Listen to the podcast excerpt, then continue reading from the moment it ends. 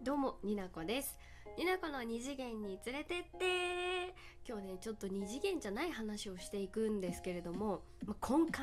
根本的な話は一緒。もう好きなものの話しかしていません。タイトルをつけるとすれば、まあ後で考えますけれども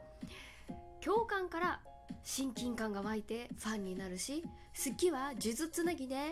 もう大変なことになっていくっていう話をしていきたいと思います。オタク気質の人は特にあるあるかな？よかったら最後までお付き合いください。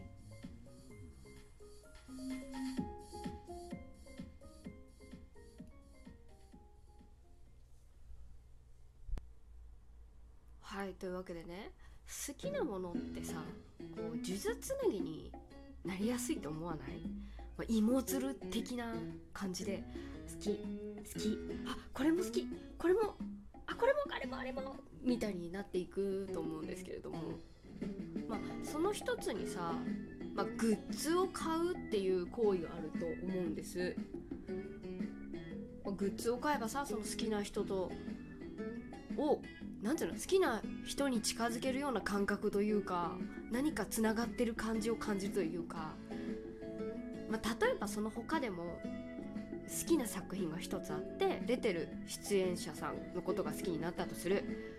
でその出演者さんで検索して別の作品を見てその作品を好きになる。これも好きの呪術つなぎみたいな感じだと思うんですけど。例えば好きなアーティストさんが別のアーティストさんの曲をカバーしていてその曲とか歌詞の虜になっちゃうとかね。もう好きの感情がもう連結していくのねこれ。ガッチャンコガッチャンコガッチャンコみたいなね。まあ私で言うと愛子様が大好きな愛子様がラジオで Swallowtail Butter Swallowtail Butterfly 愛の歌をカバーするとかポルノグラフィティのちょっと噛んじゃった。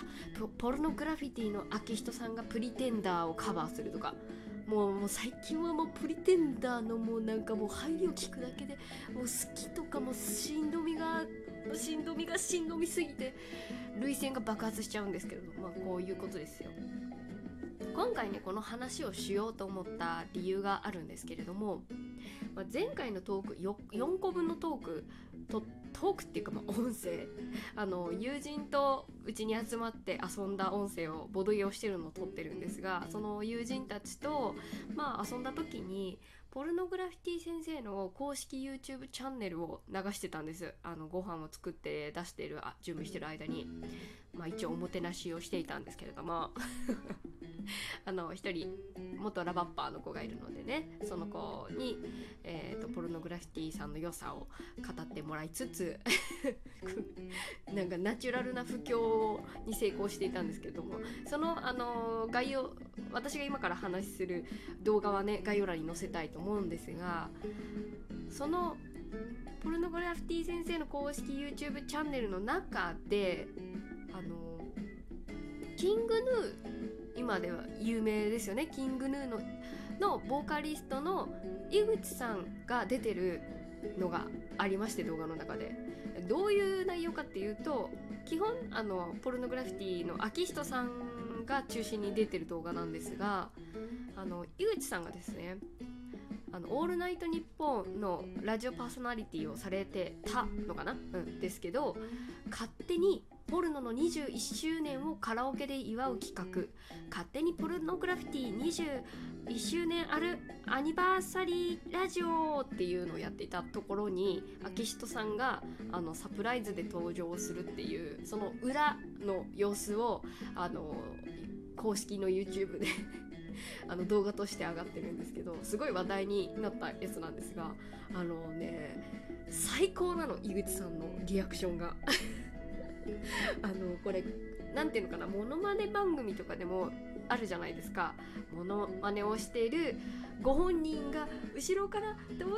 です」みたいなさあの本人が「あー!」って本人？どっち？あのモノマネしてる方の方が「聞いてないよ!」っていうリアクションをするまあね演出もねあるとは思うんですけど井口さんは本当に知らなかったらしいんですよ。そのリアクションがねめちゃくちゃ最高なオタクだったんですよね もうなんかその井口さんのリアクションに対してのアキストさんのそのサービス精神も最高な動画なんですけれどもなんかなんだろうなこうオタクの最高な様子が凝縮された動画。だしそもそも井口さん自身もファンをたくさん抱えるアーティストさんじゃないですか。キングヌーっていうね。今もう優しい歌歌声で言ったらもうもう有名な人でしょ？ちょっと私キングヌーさんに対してちょっと知識が不足してる面もあるんですけれどもそういったファンをたくさん抱えてる人が違うアーティストさんのファンの一人っていうその構図が最高と思ってね。もう誰かは誰かのファンなんだなっていうのをすごい身にし身に身に染みてっていうかその動画を通して感じて。なんか井口さんも一人の人間こっち側の人間だったんだなっていうのが分かるねっていうのをこう友人たちとねその動画を見て分かるわ気持ち悪いオタク出てるすごい最高に分かるみたいな。すごい盛り上がったんですよね。そうリアクション一つにとってもあこうなるよねって出てる出てるオタク出てるよみたいな。もうね憧れてる人と同じ空間にいるだけでも最高っていうのもあるだろうしそのリアクションを見てるこっちも最高な気持ちなんですよねもう共感から共鳴になるというかその人なんか私たちはもう秋人さんのファンみたいな感じで見てた視線がだんだんもう井口さんのファンになってくるねこの感覚としては。まあ、そもそも私はあの井口さんのことは愛子ちゃん私愛子ちゃん好きなんですけど愛子ちゃんのを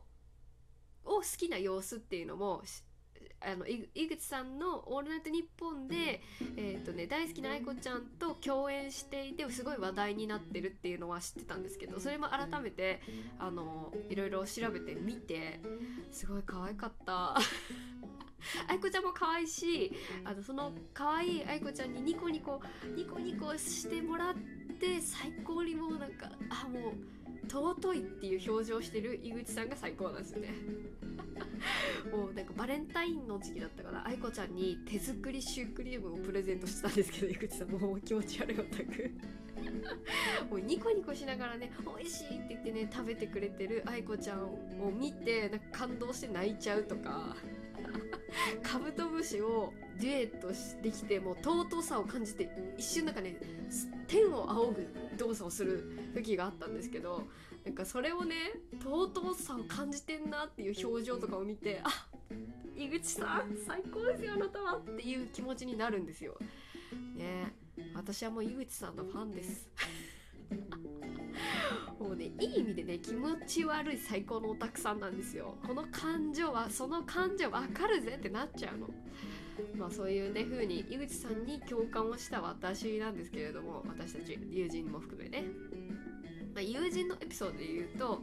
あの駒田渉さんっていう声優さんがいるんです。あの好きなね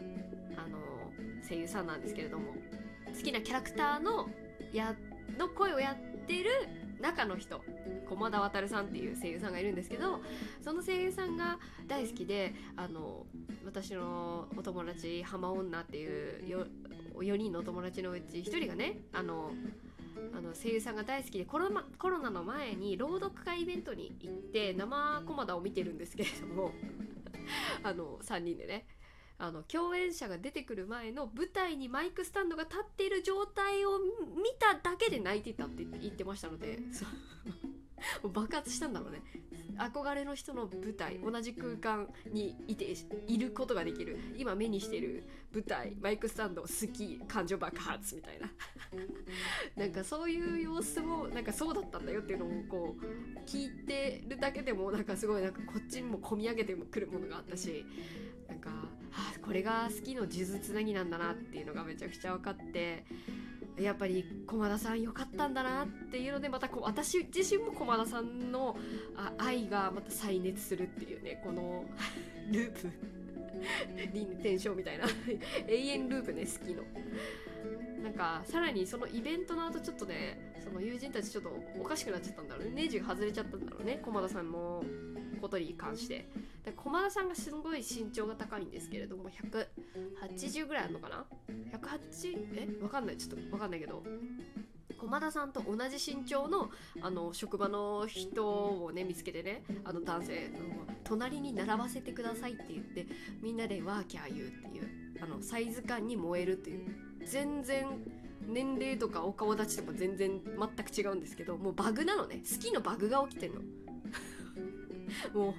デバッグしてもデバッグしてもバグが起きてもう間に合ってないのよ。なんかそういう私もなんか駒田さんプロデュースの T シャツを駒田さんが着ていたサイズで購入してこれが駒田さんにお泊まり駒田さん家にお泊まりした時の枯シャツを再現できているサイズかって思って興奮してたのでもう気持ち悪さはね同等ですのでもうおあいこです。はい。というわけで全オタクはもう井口くんなんですよっていうお話。あれ？結論がちょっとおかしくなっちゃったけど。いっか。まあこっからね1週間くらい私は井口くんの情報をねこう追うことになると思います。こう SNS となんかわーって調べてねキングヌ恐るべしオタクの共感恐るべしっていうお話でございました。何なんだ今回は。最後まで聞いてくれてありがとうございました。お便りねちょっと何通かいただいております。ありがとうございます。改めてお返事会っていうのも取っていきたいと思いますしお便りはいつでも募集しております。はいという気持ち悪いオタク満載の回となっております。また次回のラジオでもぜひよろしくお願いします。ニナホでした。バイバイ。キングルーン井口くん大好きよ。最高なオタクでした。ではまた。